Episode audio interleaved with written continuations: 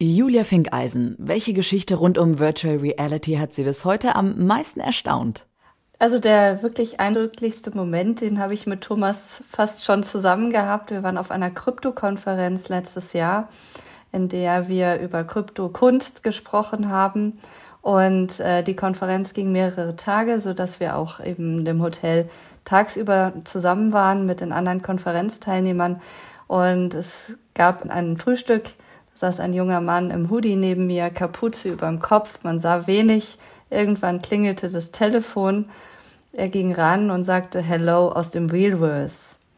Und das hat mich in dem Moment fast vom Stuhl gehauen, weil ich dachte, wo, wo, was ist denn das? Wieso denn Realverse? Wir reden doch immer über Metaverse.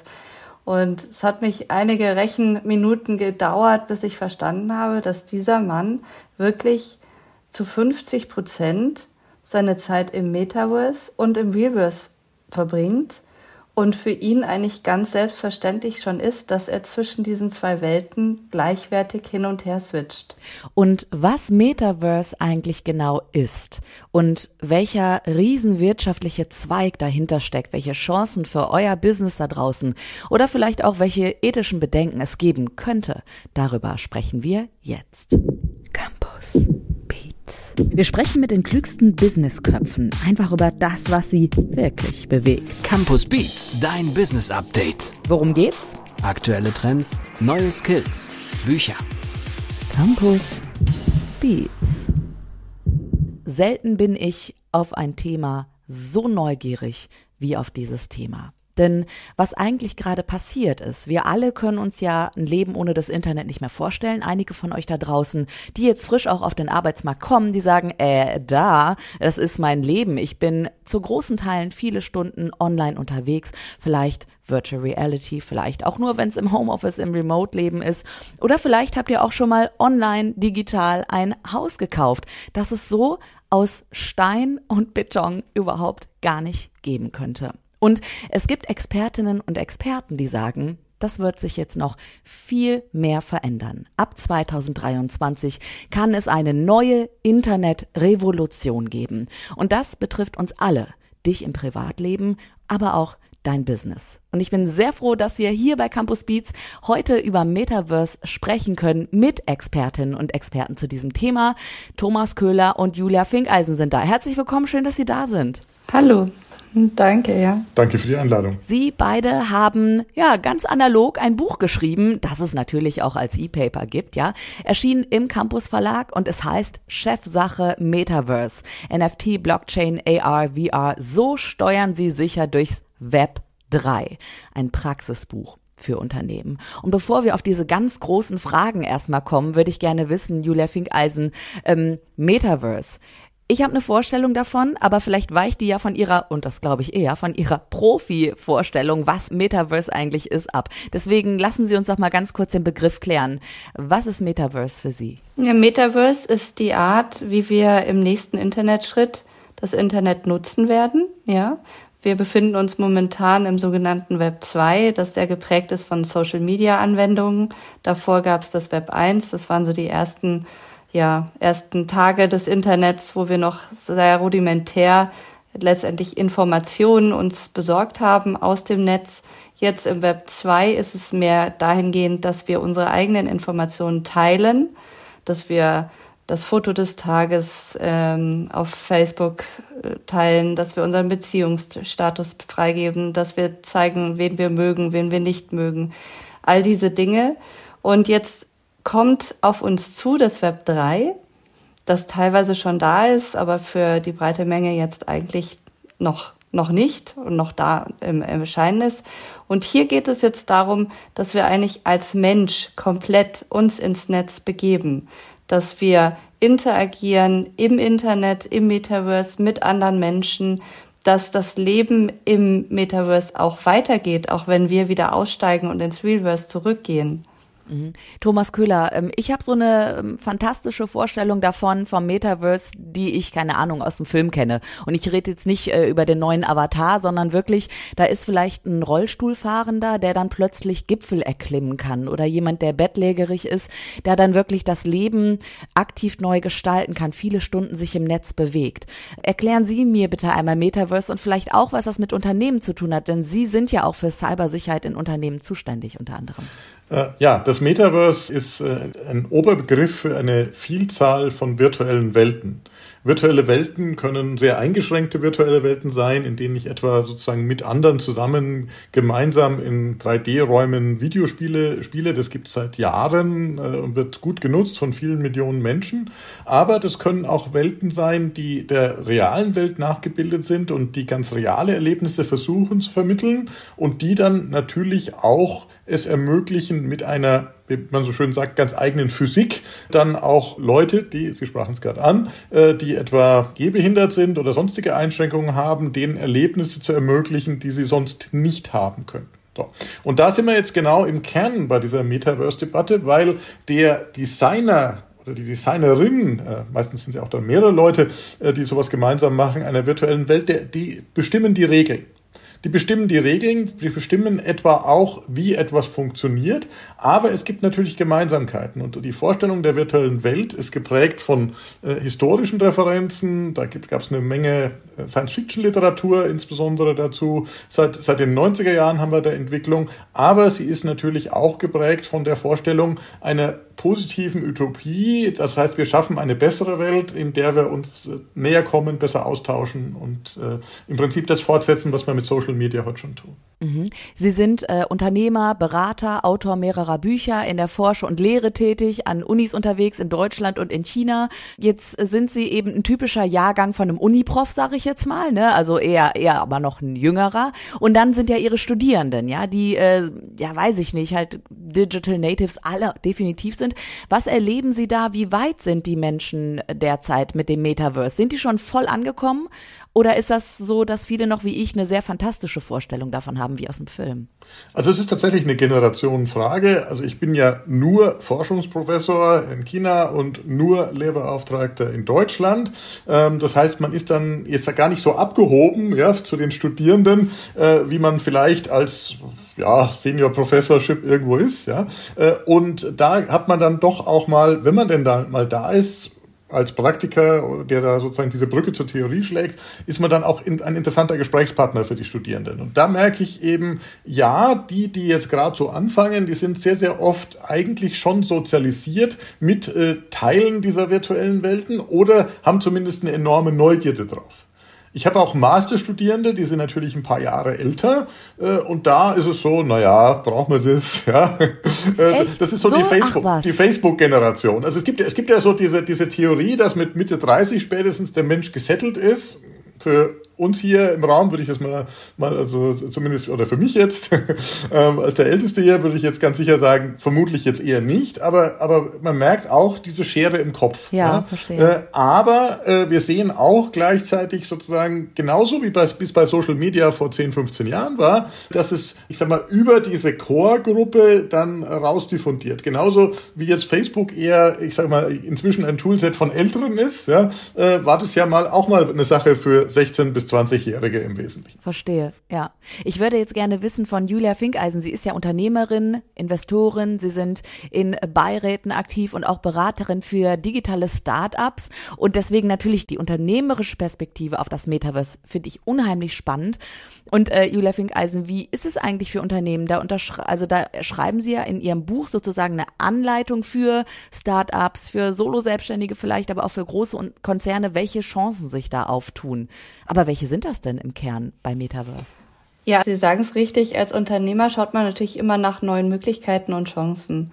Die habe ich selbst für mich in meinem Business relativ schnell erkannt im Metaverse und bin da auch natürlich mit vielen jungen Menschen zusammen, ähm, nicht nur in Startups und Mitarbeiter, Praktikanten etc., die eben noch sehr jung sind, sondern ich habe ja auch noch eigene junge Menschen bei mir zu Hause, meine Kinder, die mittlerweile junge Erwachsene und Teenager sind.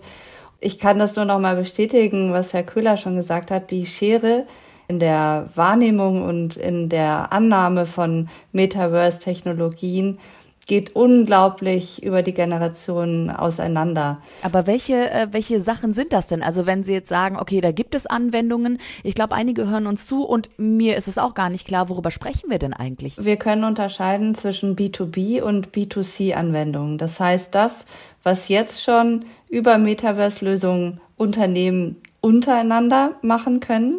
Das heißt, es gibt äh, virtuelle digitale äh, Produktionshallen, die erstmal getestet werden von den Mitarbeitern, bevor sie gebaut werden. Ach was. Ja. Das heißt, man kann wirklich da durchgehen, hat dann die Brille auf, hat was in den Händen, kann auch Dinge erspüren und die, die Ausmaße der ganzen Halle dann einmal sehen. Ja, nicht nur das, sondern es, die, die Mitarbeiter arbeiten dann virtuell tatsächlich in diesen Räumen und in diesen Hallen um zu schauen, sind die Arbeitswege sinnvoll und können wir das im realen Leben auch so umsetzen. Das spart ja unheimlich Kosten. Das ist ja Wahnsinn. Ja, das spart unheimlich Kosten. Das kann man auch immer sagen. Es wird natürlich immer wieder darauf verwiesen, wie viel Energie in die Rechenleistung geht. Auf der anderen Seite, wenn man solche Dinge anschaut und dann zum Beispiel auch äh, schaut auf äh, Online-Konferenzen etc., wo die ganzen äh, Fahrwege wegfallen, da fallen natürlich auch viel Energiekosten wieder weg, ja. Also es äh, hat ein, ein Pro und ein Con. Dann gibt's aber auf der anderen Seite natürlich die B2C-Verbindungen, wo wir als Unternehmen uns an unsere Kunden richten.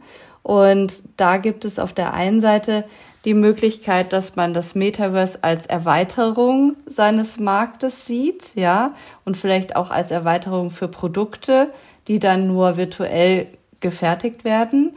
Ich habe aber auch schon die Beobachtung gemacht, dass vor allen Dingen junge Menschen, die sich viel mit Metaverse-Anwendungen auseinandersetzen und vielleicht einen Avatar haben, der virtuelle Turnschuhe oder eine virtuelle Handtasche von einem Designer hat, die kaufen dann erst für ihren Avatar ein rein virtuelles Produkt und sind dann im realen Leben wieder dabei zu sagen, ja, mein Avatar hat das schon, jetzt möchte ich das eigentlich auch kaufen. Das heißt, die Kundenbindung passiert plötzlich nicht mehr von realen Leben zu Internet, sondern umgekehrt. Das Metaverse schafft einen neuen Kundenraum und schafft eine neue Bindung des Kunden an Produkte.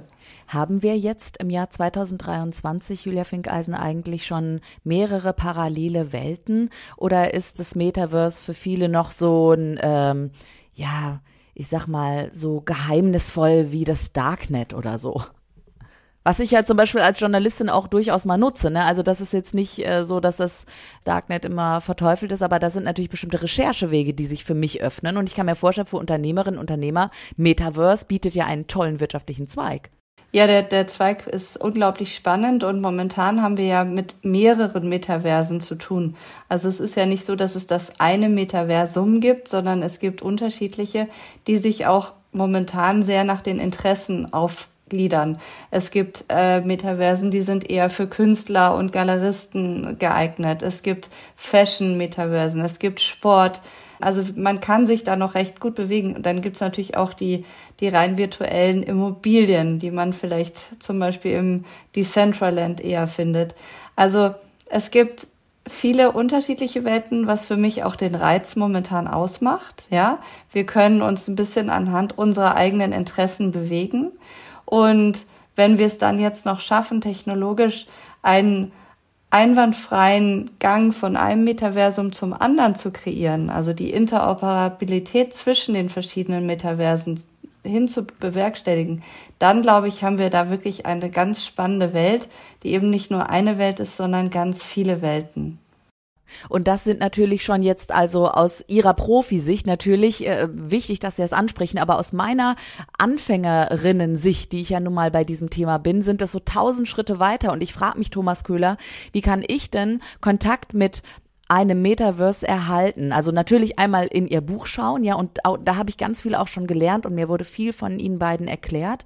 Und da haben sich, ja, hat sich für mich erstmal ein neues Universum aufgetan, aber für die, die uns zuhören, kann ich mir das aneignen über mein Smartphone? Kann ich da einsteigen? Also was würden Sie sagen, wie sind die Anfänge, um damit in Kontakt zu kommen überhaupt? Naja, jeder hat ein Smartphone ja, und äh, die einfachsten Anwendungen lassen sich allesamt auf dem Smartphone adressieren. Da gibt es dann Apps, ja, äh, zum Beispiel die bei äh, Kindern und Jugendlichen sehr populäre App Roblox, wo ich virtuelle äh, ja, auch äh, Gebäude bauen kann und die dann auch wieder verkaufen kann, also virtuelle Dinge produzieren. Äh, die hat schon alle möglichen Charakteristika eines solchen Metaverse und die ist kostenfrei nutzbar zunächst mal, wie alle diese Dienste. Wenn ich dann besondere Sachen haben will, muss ich dann dafür bezahlen. Aber zum Ausprobieren muss ich nirgendwo eigentlich bezahlen. Es sei denn, ich will es richtig machen und möchte dann quasi mit einer aktuellen 3D-Brille, die ist zum Beispiel von Meta, also der Firma, die vorher äh, Facebook hieß und die ja die Firma Oculus gekauft hat, die ursprünglich diese Brillen produziert hat.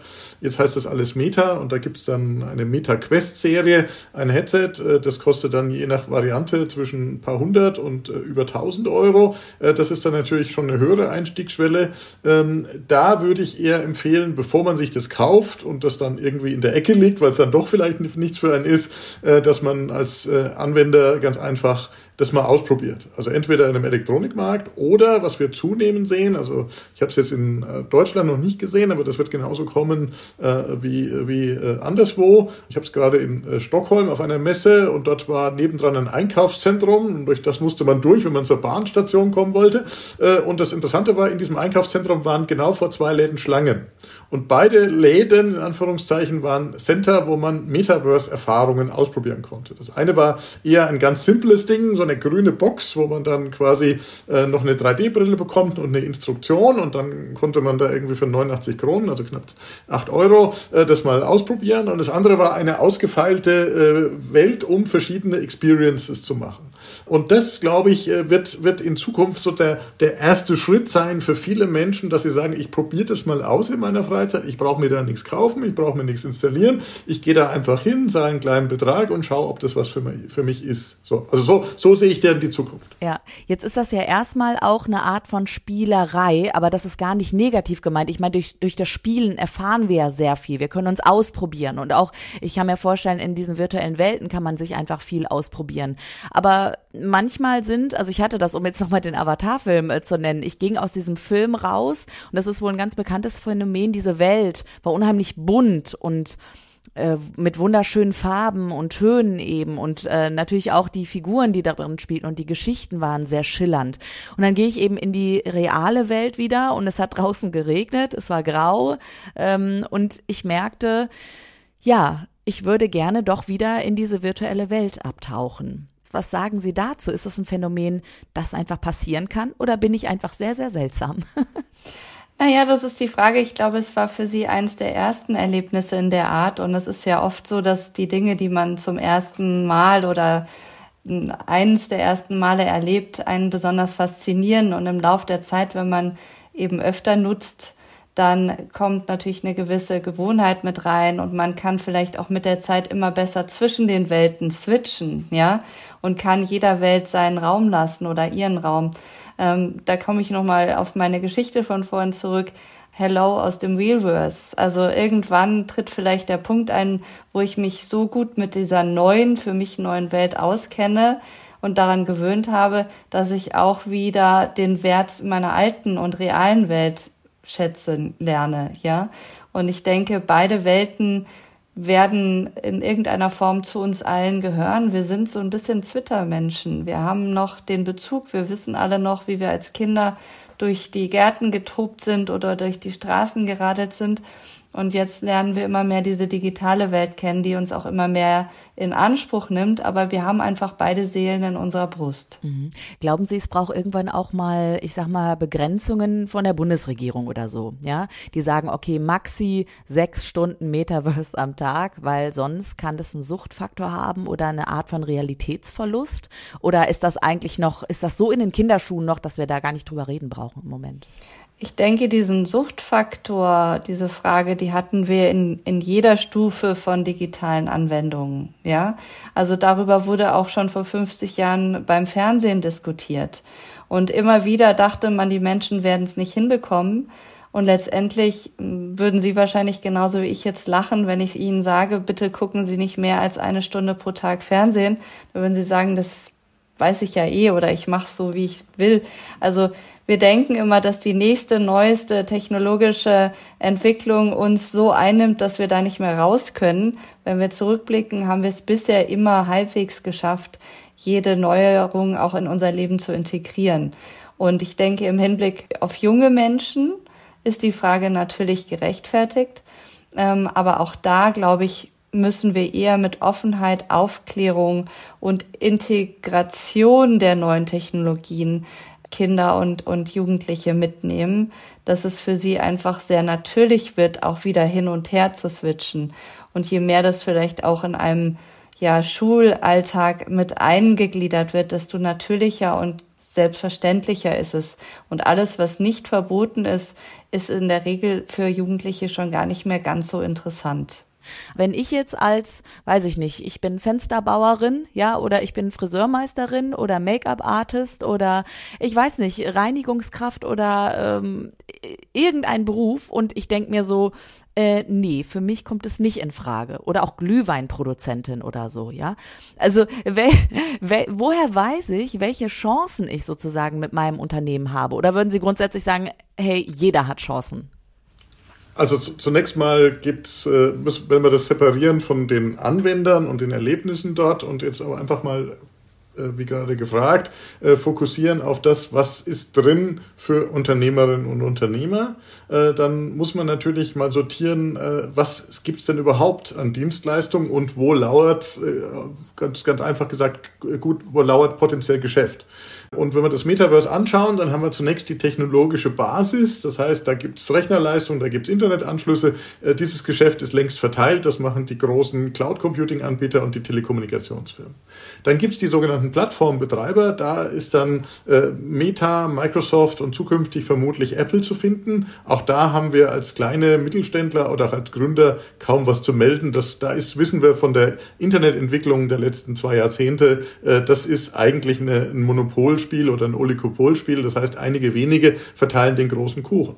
Was dann da drauf kommt, sind wiederum auch äh, Dinge, die werden aber zunehmend interessant, je, je höher wir in diesen Ebenen sind. Zum einen gibt es Startups, die adressieren technische Herausforderungen im Metaverse und sind damit furchtbar erfolgreich.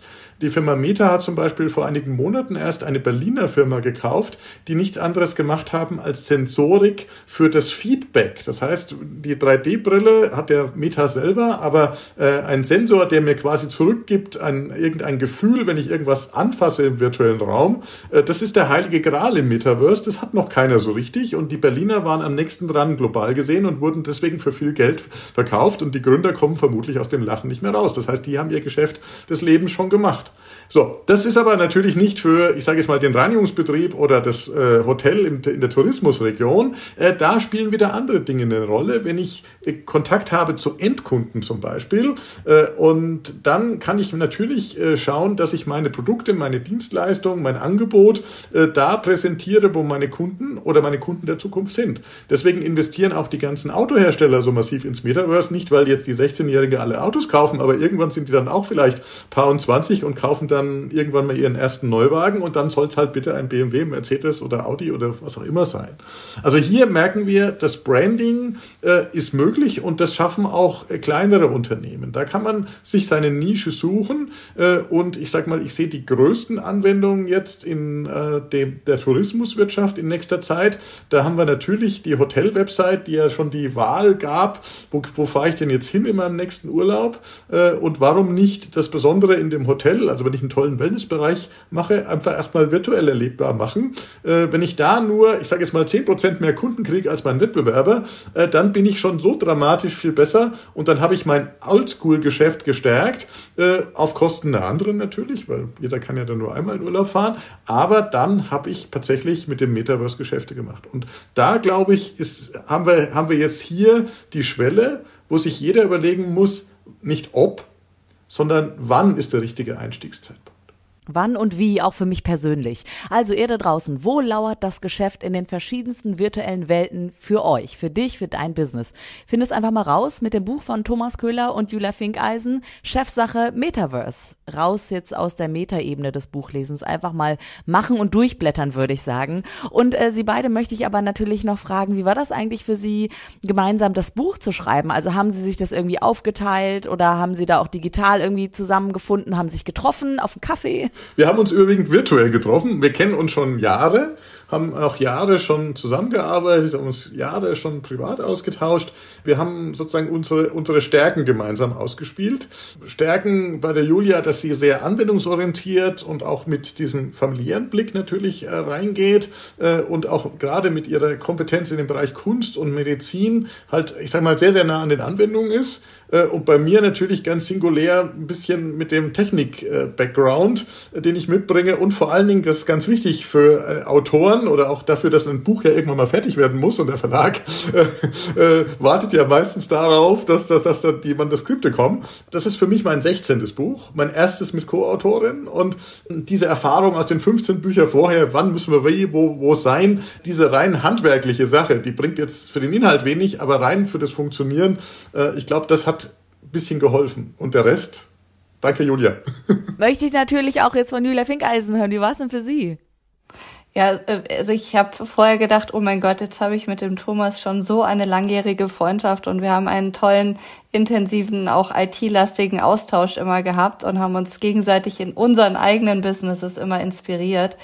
Ähm, wenn ich jetzt mit dem das Buch schreibe, da ist die Freundschaft doch danach dahin. Das war so ein bisschen die Sorge, wenn man das so gemeinsam mal diesen Weg geht. Es gibt ja doch viele, ja, Hürden, die man gehen muss. Aber ich muss sagen, wir sind eigentlich als Team noch viel besser zusammengewachsen. Und ähm, natürlich Thomas Erfahrung war Gold wert, unglaublich. Ähm, ich war vielleicht dann immer eher so der fragende Querulant, der gefragt hat, ja, können wir es nicht auch mal so machen und machen wir nicht das noch und so. Und so haben wir, glaube ich, einen ja 360 Grad Winkel auf alles bekommen, der dem Leser sicherlich hilft, ja.